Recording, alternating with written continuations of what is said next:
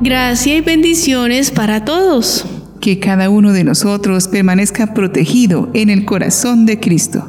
No hay un lugar más seguro, pero ¿cómo llegar allí?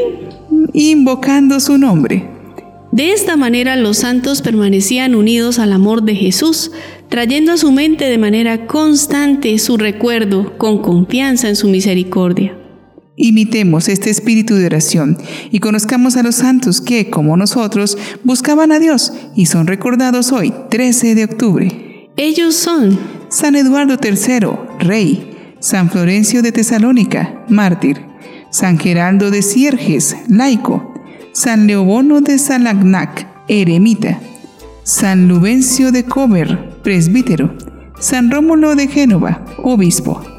San Simberto de Augsburgo, obispo, Santa Quelidonia de Abruzzo, virgen, Beata Alejandrina María da Costa, laica cooperadora salesiana, y Beata Magdalena Panatieri, virgen. Hoy tenemos la historia de una beata que ofreciendo sus intensos dolores físicos y morales para unirlos a la pasión de Cristo, se santificó pidiendo la conversión de los pecadores y aconsejando espiritualmente a muchas personas. Ella es la beata Alejandrina María da Costa. Alejandrina nació en Balazar, provincia de Oporto, Portugal, en el año 1904. Fue hija de campesinos muy devotos y trabajadores. Su padre murió poco después de su nacimiento. Fue educada cristianamente por su madre, junto con su hermana mayor de Olinda. Siendo muy pequeña se fascinaba con las procesiones religiosas de su pueblo. Alejandrina fue una niña muy alegre y llena de vida, que no perdió con su jovialidad y espontaneidad su precoz espiritualidad. Cuando Alejandrina cumplió siete años, después fue enviada a Poa Tobarisim, hospedándose en el hogar de un carpintero para poder asistir a la escuela. Allí hizo la primera comunión en el año 1911 y el año siguiente recibió el sacramento de la confirmación. Con gran amor a Jesús Eucaristía lo visitaba con inusual frecuencia y hacía comuniones espirituales si no podía asistir a misa. Después de 18 meses, volvió a Balazar y fue a vivir con su mamá y hermana. Por las dificultades económicas, Alejandrina comenzó a trabajar en el campo. Tenía una fortaleza física fuera de lo común que le permitió trabajar a la par con los hombres.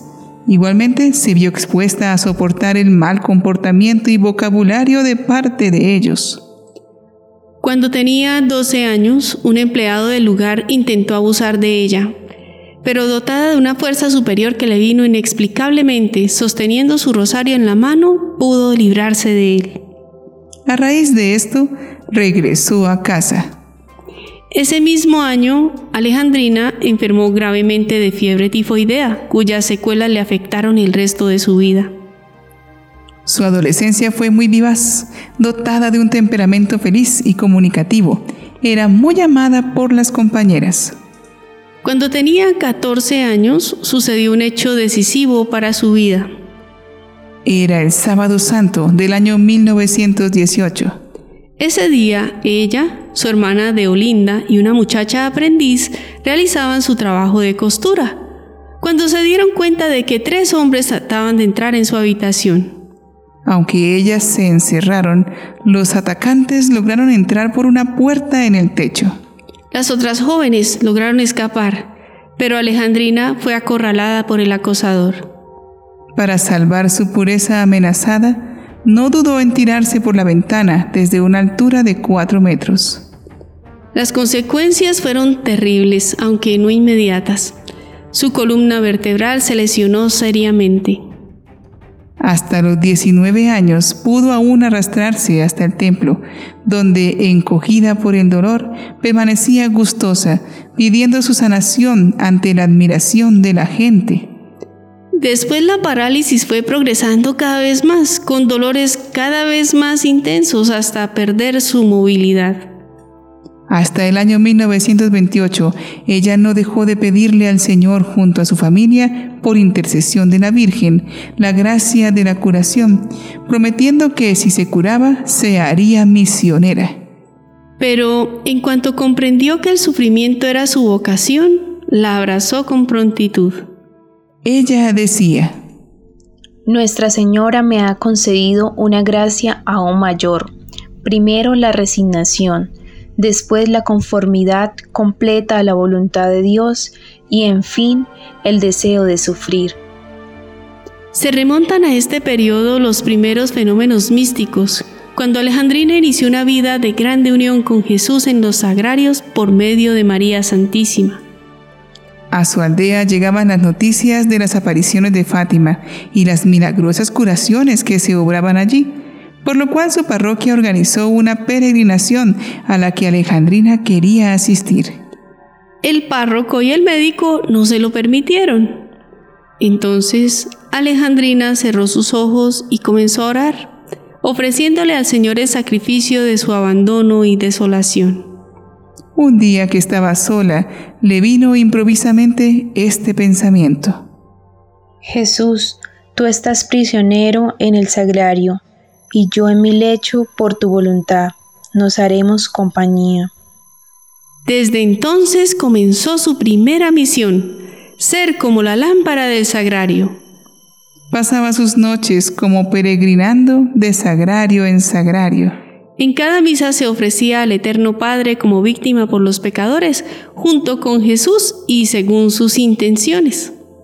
Crecía en ella siempre más el amor al sufrimiento, conforme su vocación de sufrir por la conversión de otros se aclaraba. Hizo el voto de hacer siempre lo que fuera más perfecto no pudo ir a Fátima, pero la Virgen María consiguió para ella poder entender y vivir en la forma más perfecta sus mensajes, uniéndose estrechamente con el deseo de la Virgen expresado en aquel lugar. Alejandrina, ofreciendo así su pasión, se convierte en alma víctima por amor a la Eucaristía y la consagración al Inmaculado Corazón, mensajes fundamentales de Fátima. Amar, sufrir, reparar fue el programa que le indicó el Señor.